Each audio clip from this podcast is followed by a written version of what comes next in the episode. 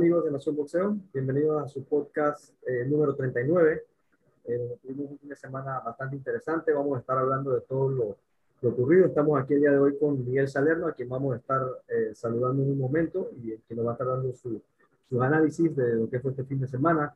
Desde el día viernes empezamos con una sorpresa, un batacazo eh, desde la Ciudad de México, donde el venezolano el triple C Carlos Cañizales defendía su título mini mosca de la AMB ante el local Esteban Bermúdez.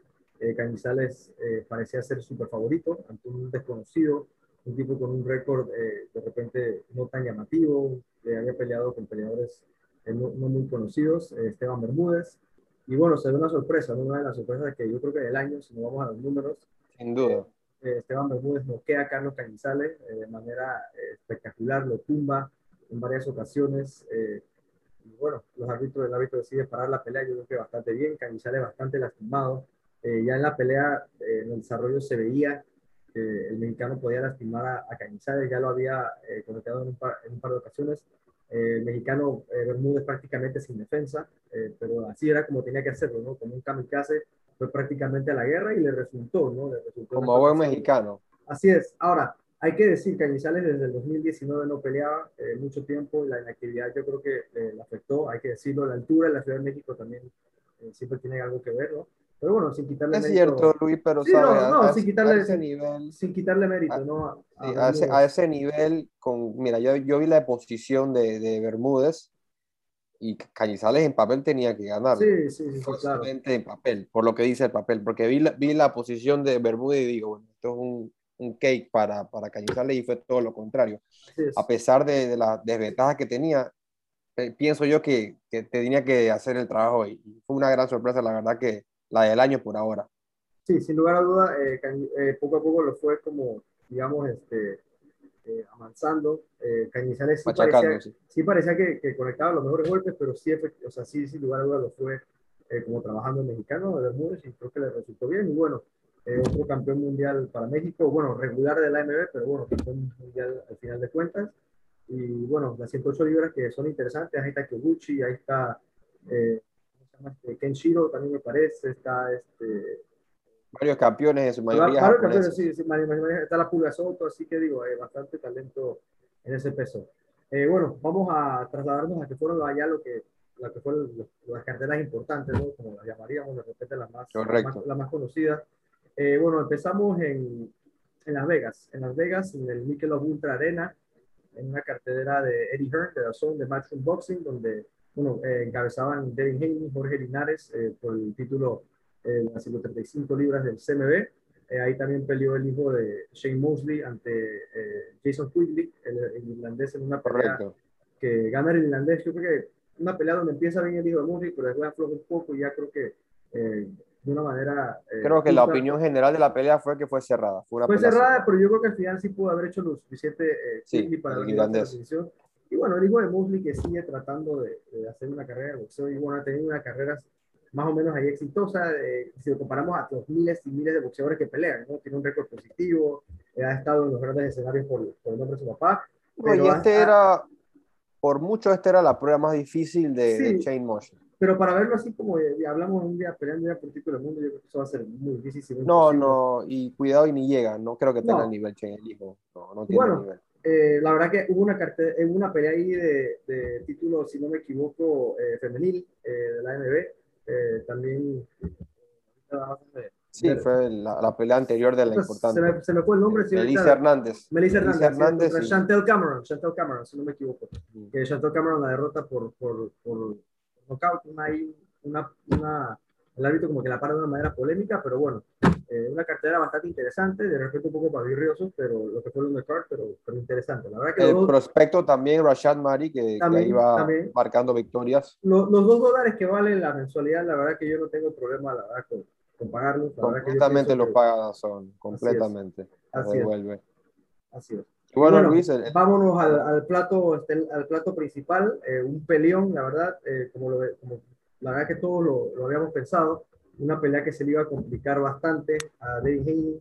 Eh, al principio podíamos pensar que de repente eh, David Haney se iba a llevar a Jorge Linares en el carrito, la verdad que sí parecía, después de los primeros tres asaltos, que Jorge Linares no iba a poder ni meter las manos, pero en el cuarto asalto yo creo que Jorge Linares eh, cambia un poco el juego de la, de la pelea a su favor, eh, a pesar de que después del cuarto asalto de repente eh, Linares no ganó el quinto, el sexto, el séptimo asalto en algunas tarjetas, ya fue a partir del nueve décimo asalto que fue, que fue ganando más asaltos, en una pelea difícil, ¿no? Los asaltos se le complicaban más y más a Heine, Heine conectaba a Linares con todo y Linares prácticamente lo miraba como diciendo... Sí, mira, algo que yo destaco de Heini, que a pesar de su gran boxeo, algo que no tiene es pegada. Conectó con sus mejores golpes a Linares y Linares que no es conocido por tener una tan buena quijada, Linares lo, absorbió y lo, lo asimilaba sin ningún problema.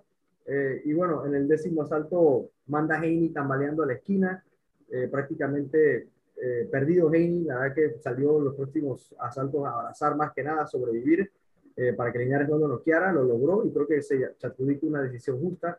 A un medio 115 a 113 eh, para Devin Haney, creo que gana bien su pelea, creo que pudo haber 116 a 112, no me, no me, no me molestaba. Ya el empate sí me parecía un poco ya no, esa pelea la ganó, la ganó claramente. Sí, sí, pero 115, 113, 116, 112. Mira, eh, los primeros ocho asaltos para mí fue un concierto de Heine. Para mí lució espectacular. Sé que mucha gente, tú incluyéndote, le dieron el cuarto asalto a Linares. No hay problema. Este, Linares conectó un golpe una derecha fuerte en ese asalto y también pudo haber sido para él. Yo lo vi para Heine diciendo que conectó más. Por los primeros ocho asaltos de la pelea, un dominio completo de Heine. Me, me, estaba viendo, me estaba gustando lo que estaba viendo. Heine había sido criticado anteriormente porque no proponía pelea. Yo creo que hay que reconocerle que aquí propuso pelea. Sí, no, este intercambió con Jorge, se tomó los riesgos y pagó el precio en el, round décimo. Así es. ¿Qué pasa? Que Heini del 1 al 8, perfecto, un boxeo espléndido, movimiento, jab, rapidez, pero viene el noveno. Yo le di los últimos cuatro asaltos a Linares, del 9 al 12 lo pusieron mal y, y como que cambió, no, no era el mismo. Sí, no, Prefería más que todo abrazar. Ya, no, quería pelear. Esa es la realidad, o sea, digo, él salió, él salió a hacer lo que tenía que hacer, tampoco eh, lo vamos a, a, culpar por eso, pero a mí me queda claro que, sea, si esa mano se la mete Ryan García, se la mete... Sí, Eso fue lo primero que yo pensé. eso Tiene más el ojo del tigre como te ponen mal. Y también corrió con suerte que lo pusieron mal en el último segundo del asalto. Tuvo tiempo para recuperarse.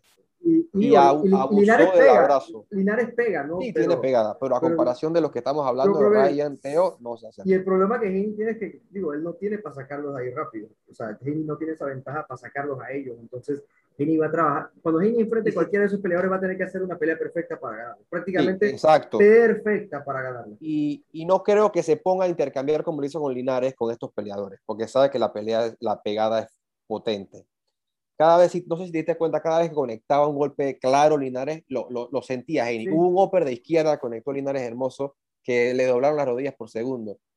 Cuidado por ahí la, la quijada de Heini, este, no es la mejor, pero sí voy a rescatar de que tiene un boxeo hermoso. Por ahí puede ser que tenga el mejor boxeo de los jóvenes subiendo, ¿no? Muy completo. Pero tiene su debilidad como cualquiera. De repente con Shakur, con Shakur, ¿no? Yo creo que Shakur tiene ese boxeo también bastante. Sí, sí. Bueno, yo, yo hablaba de los ligeros, ¿no? Pero ah, si pones a Shakur, Shakur es el, el, el número uno para mí de los Ah, no, pero de, de, eso sí, puede tener el mejor jab de esos cuatro también. El jab también rapidísimo. El, mismo, el mismo Linares se lo, se lo reconoció después de la pelea. El jab es rápido. El problema de Heini también, yo creo que aparte de la pegada, es que no tiene como esa... No, no, no, no me gusta decir el ojo del tigre porque eh, eso, eso es relativo, pero eh, de repente como que no es uno de esos peleadores que trata, ¿no? De, dice él que fue por el knockout después del noveno, pero, eh, y digo, efectivamente a lo mejor por eso lo, lo, conectaron, ¿no? Pero no es uno de esos peleadores como que te ensucia una pelea, ¿no? Que le gusta como que de repente eso de, ir, a, de, ir al golpe, de ir al choque, o sea, él no, él no, él, en el infighting eh, no se siente cómodo y, es que, es que no le conviene a Luis. Cuando lo intentó con Linares fue muy claro que él no va a poder eh, hacer eso con otro peleador. exacto. Va a tener que hacer, yo, yo, yo, para mí va a ser una pesadilla para él, porque, o sea. Es que Luis, y yo no lo culpo. 12 asaltos contra Teo, contra Lobachenko, contra de una manera perfecta es bien difícil. Yo no lo culpo. Si, si no le funciona de esa manera, ¿por qué pelear así? ¿Me explico? Pero si no estoy seguro de que. Pero la gente también tiene que. Sí, pero la gente no reconoce de repente. Y le, lo respeto por eso. Claro que sí. Pero yo, yo pienso, pega duro. Sí, pero a comparación a Teófimo, ah. yo pienso que la pelea con Teo y Heini puede que sea a finales de año. Y el Heini que vamos a ver va a ser un Heini muy diferente, no va acercarse al infighting en ningún segundo. Va, va a querer mantener la distancia y moverse. Yo, yo, creo que como con Linares, como que él dijo, bueno, vamos a, vamos a ver qué tal. A ver cómo estoy, claro. Y, y, yo creo que sí. Este, la mano. Sí, sin lugar a dudas. Y digo, y la verdad que la gente que quiere demeditar a Linares, eh, o porque digo, ya sabes que hay de todo, que Linares de repente ah, porque Heini no pudo noquear a Linares y a Linares siempre, siempre lo han noqueado.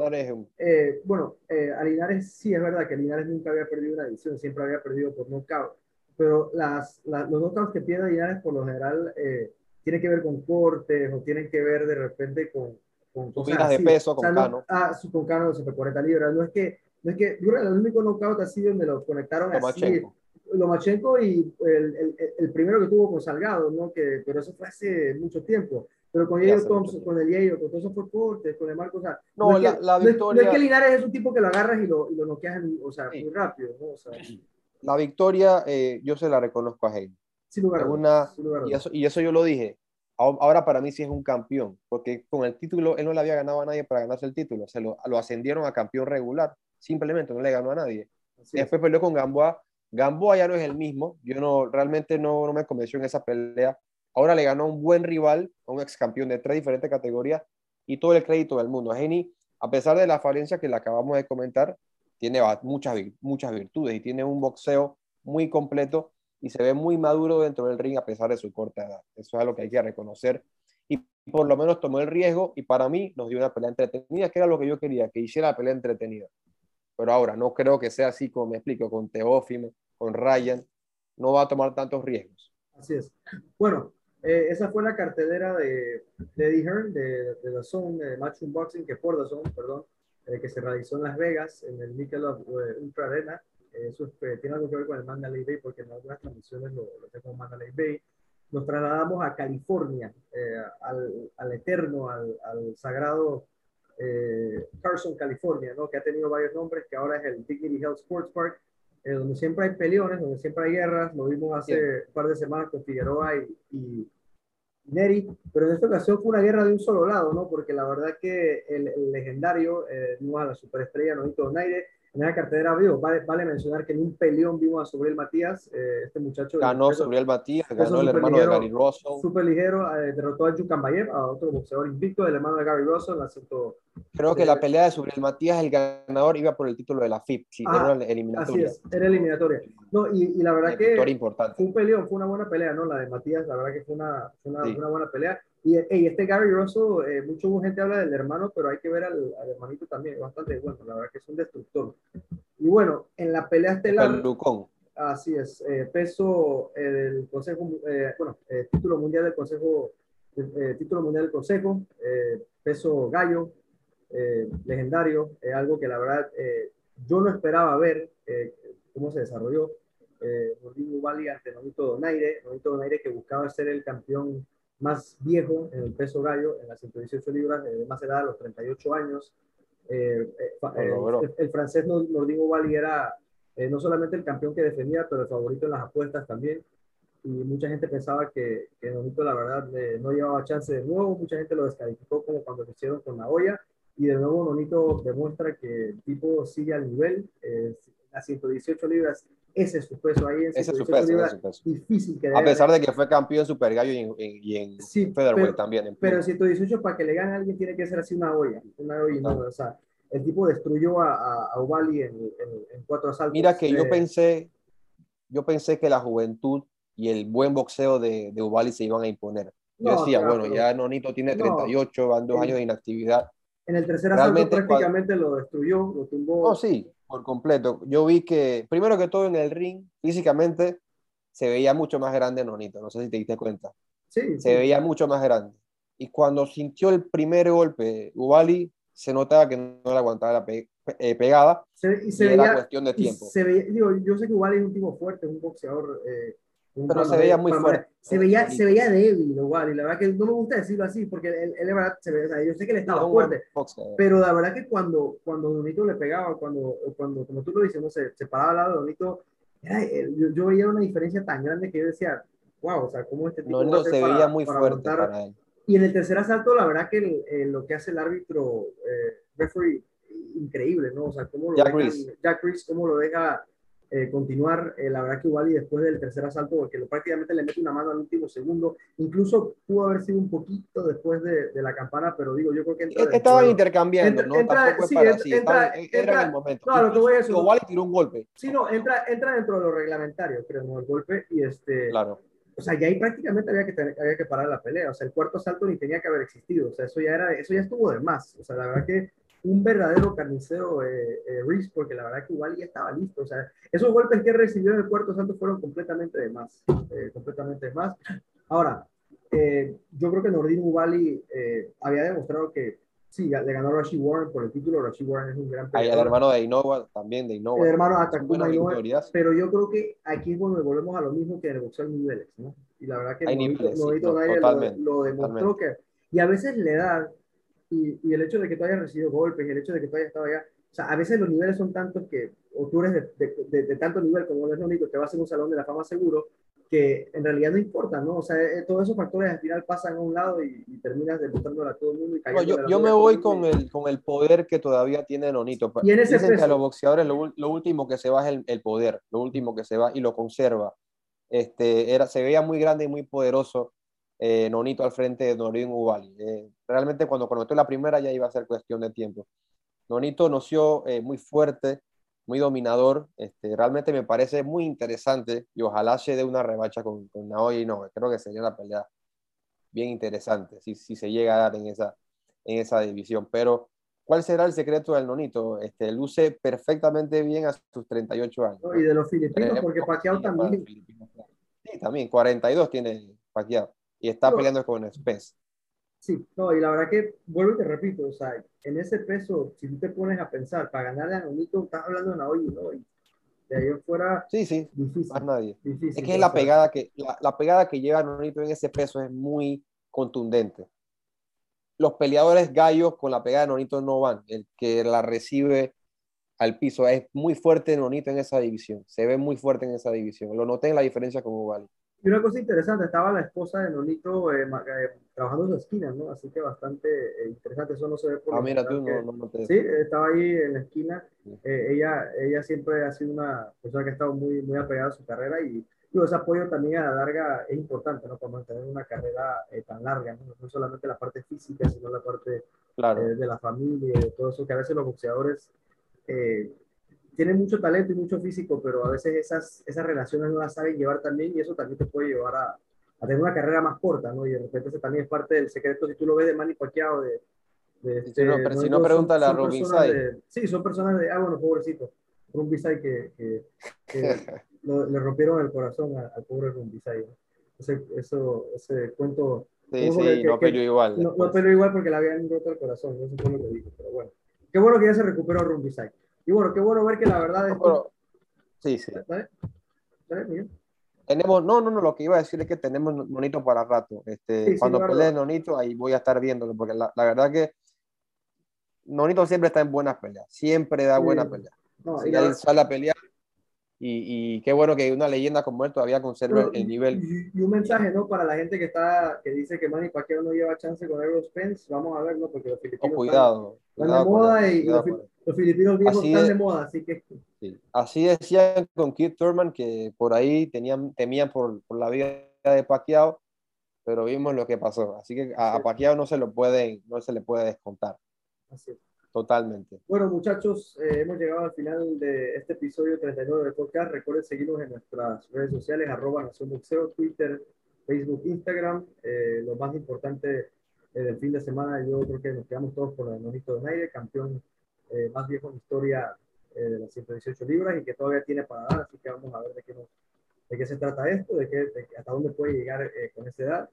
Y bueno, también lo de Jorge Linares con Denis Gini, que la verdad es una, una pelea eh, muy buena y la verdad que ambos creo que salen ganando, eh, a pesar de que las críticas lleguen a Gini, yo creo que al final pasa el examen. Eh, todavía Linares todavía tiene para seguir compitiendo. Sí. No, todavía y, hay nombres ahí. Yo creo que Gini pasa el examen, a pesar de que lo vaya Sí, lo pasó, sí lo pasó.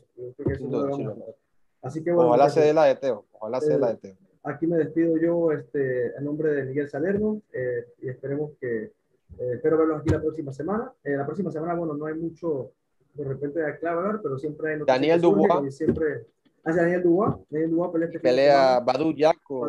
Parece que la pelea va a ser con un venezolano. Pero hay, que esperar el. Ah, exacto. Delvis, no me acuerdo el nombre, la verdad. Pero, pero, Erwin Colina, Erwin Colina. Algo creo que Davis Colina, creo que se llama. Y bueno, Daniel Dubois contra eh, Bundu, es, no sé si no me equivoco. Dinu, Dinu, este, es el rival de, es un desconocido. De esos títulos, de esos, de esos, títulos raros de la títulos brujos de la Digo que, que Dubois viene de perder también, pero bueno, eh, eso ya. Esa es la moda ahora, venir de perder y que te la oportunidad de, por título. De, de, de boxeo ahora. Bueno, muchachos, eh, que tengan un buen fin de semana y espero que todos se cuiden. Saludos.